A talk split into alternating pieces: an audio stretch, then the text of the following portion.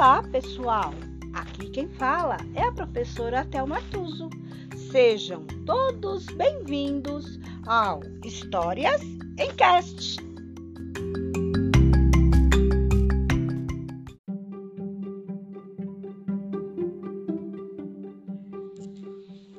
Sexto conto: O Gato de Botas, Irmãos Green.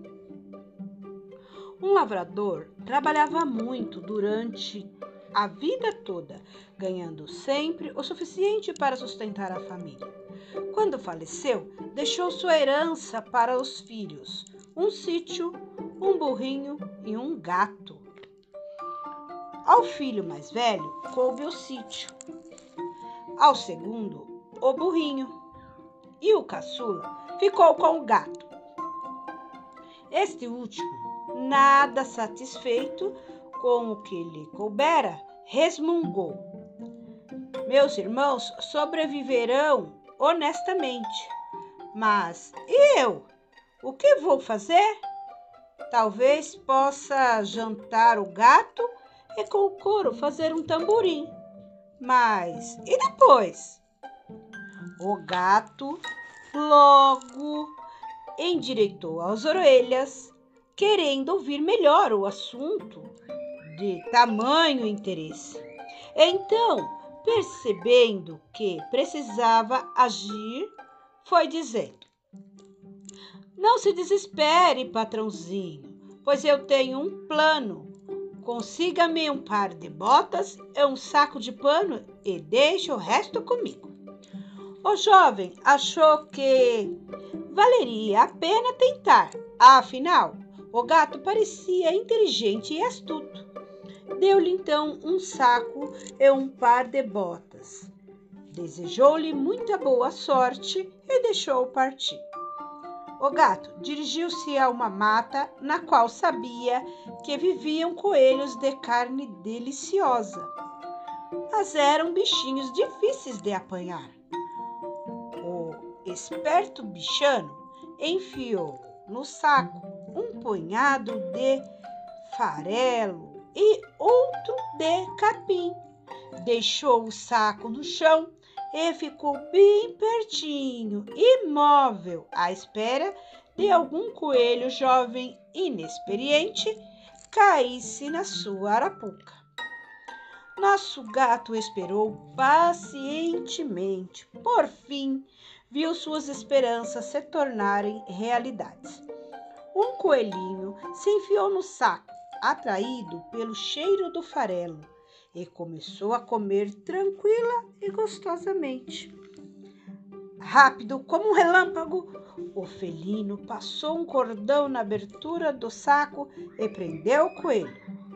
Com a caça nas costas, dirigiu-se ao palácio real.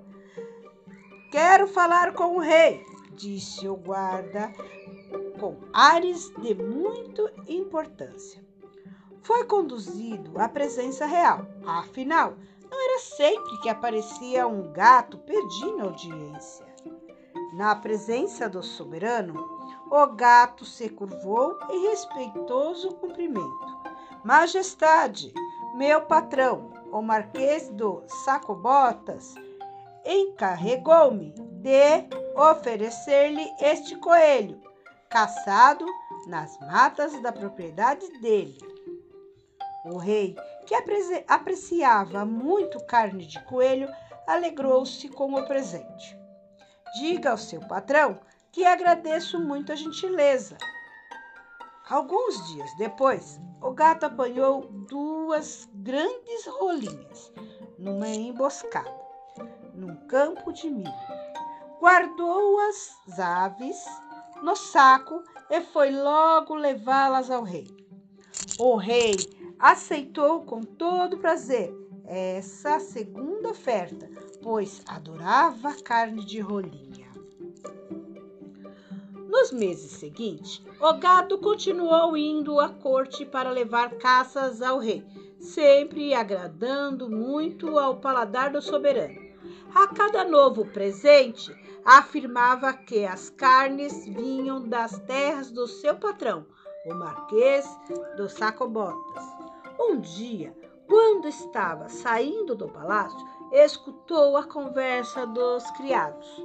Amanhã o rei passará de carruagem pelas margens do rio, junto com sua filha, a mais bela moça de todo o reino. O gato correu logo correu logo ao patrão, dizendo: Patrãozinho, se quiser meus conselhos, poderá se tornar rico, nobre e feliz. E o que, que eu deveria fazer? perguntou o jovem patrão, confiando no gato que herdara. Amanhã você deverá ir tomar banho no rio, no lugar exato em que eu indicar. O resto deixa comigo. No dia seguinte, enquanto se banhava nas águas do rio, o rapaz viu se aproximar o rei, acompanhado pela princesa e por alguns nobres. O gato, que lá estava à espera, saiu detrás de uma moita e começou a gritar com todo o fôlego: Socorro! Socorro! Ajudem o Marquês de Sacobotas! Ele está se afogando no rio! Ajudem! O rei escutou os gritos e reconheceu o gato que tantas vezes lhe levara carnes deliciosas. Imediatamente deu ordem aos guardas para que corressem e acudissem o Marquês de Sacobotas. Enquanto o jovem estava sendo retirado do rio, nosso gato se aproximou da carruagem real, dizendo com o ar mais entristecido do mundo: Majestade, meu patrão estava tomando banho no rio e chegaram uns ladrões que levaram todas as roupas deles. E agora, como ele poderá apresentar-se a Vossa Majestade inteiramente nu? Na verdade, o gato, muito vivo, havia escondido os trapos do moço embaixo de umas pedras. Mas o rei penalizado, ordenou a um dos seus guardas que corresse ao palácio, repegasse uma roupa para o pobre marquês esfoliado. A roupa trazida era esplêndida. Com ela, o falso marquês, que aliás era um jovem bem bonito, ficou com ótima aparência. Logo, a princesa se apaixonou pelo jovem e o rei convidou-o a subir na carruagem para juntos continuar o passeio. Mas o gato, o gato, contente com o sucesso inicial do seu projeto, correu na frente da carruagem que avançava lentamente. Um pouco adiante, viu um grupo de lavradores capinando. O gato fez uma careta bem feia e gritou com um vozeirão ameaçador: Atenção! O rei passará aqui já já. Se vocês não disserem que este campo pertence ao Marquês de Sacobotas, serão todos demitidos. Assustadíssimos, os coitados juraram que obedeceriam. Quando o rei Curioso, perguntou aos lavradores a quem pertencia aquele belo campo. Estes responderam em uma só voz: Ao senhor Marquês de Sacobotas. E o rei parabenizou seu convidado pela beleza e fertilidade de suas terras. Enquanto isso, nosso gato, sempre bem à frente da comitiva real, parou num canavial em que camponeses ceifavam. Atenção!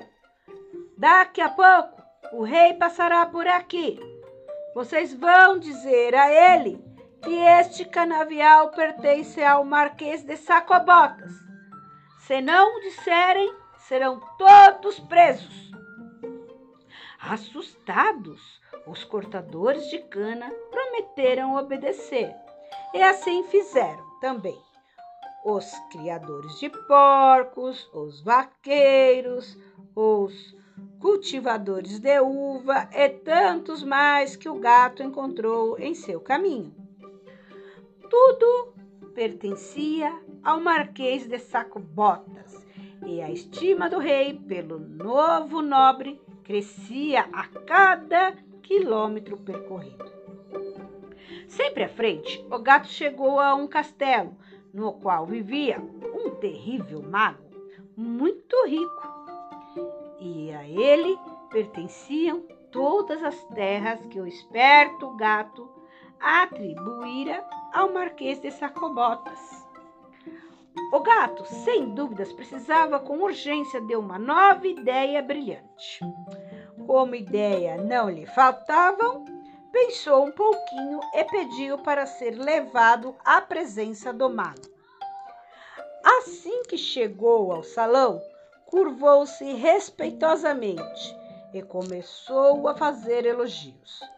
Eu estava passando por estas bandas, meu senhor, e achei que era meu dever homenagear o mais poderoso mago da região. Ouvi falar que o senhor pode se transformar em qualquer animal, mas eu duvido que isto seja verdade. Quer ver? Perguntou o mago, irritado com a provocação. Em um instante, no lugar do mago estava um leão rugindo com suas grande boca aberta.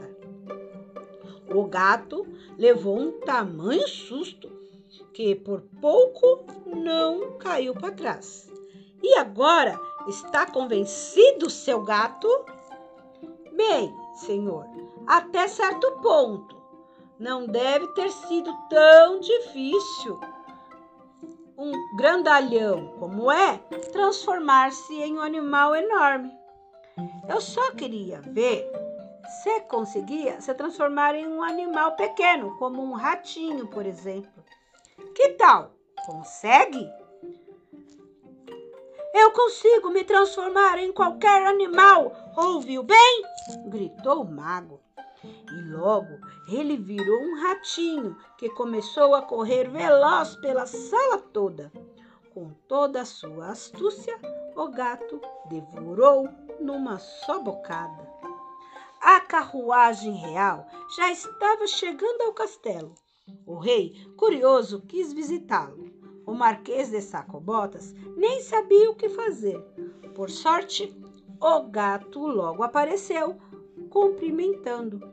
Bem-vindo, majestade, ao castelo do Marquês Sacobotas. O rei ficou admirado. Oh, não me diga, Marquês, que também este belo castelo lhe pertence? E não falava nada, hein? O rei entrou no castelo, acompanhado pelo marquês e pela princesa. No salão principal do luxuoso castelo havia uma comprida mesa na qual já estava servido um maravilhoso banquete. Os recém-chegados, inclusive o gato, comeram e beberam a fartar satisfazendo a fome após o tão longo passeio. Ao final da refeição, o rei, que já estava percebendo os olhares apaixonados da filha para o jovem marquês, tão rico e tão belo, disse: Meu caro marquês, vejo que minha filha tem por você muita simpatia.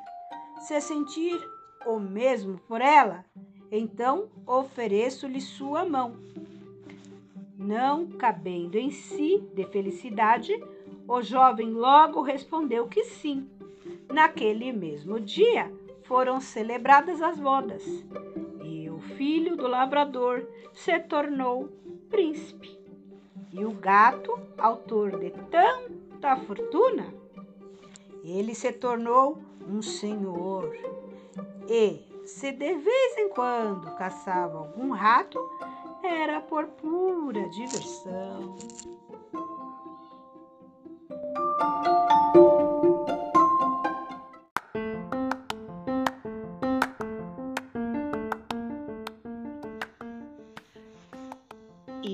Hoje é só. Entrou por uma porta e saiu pela outra. Quem quiser, que conte outra.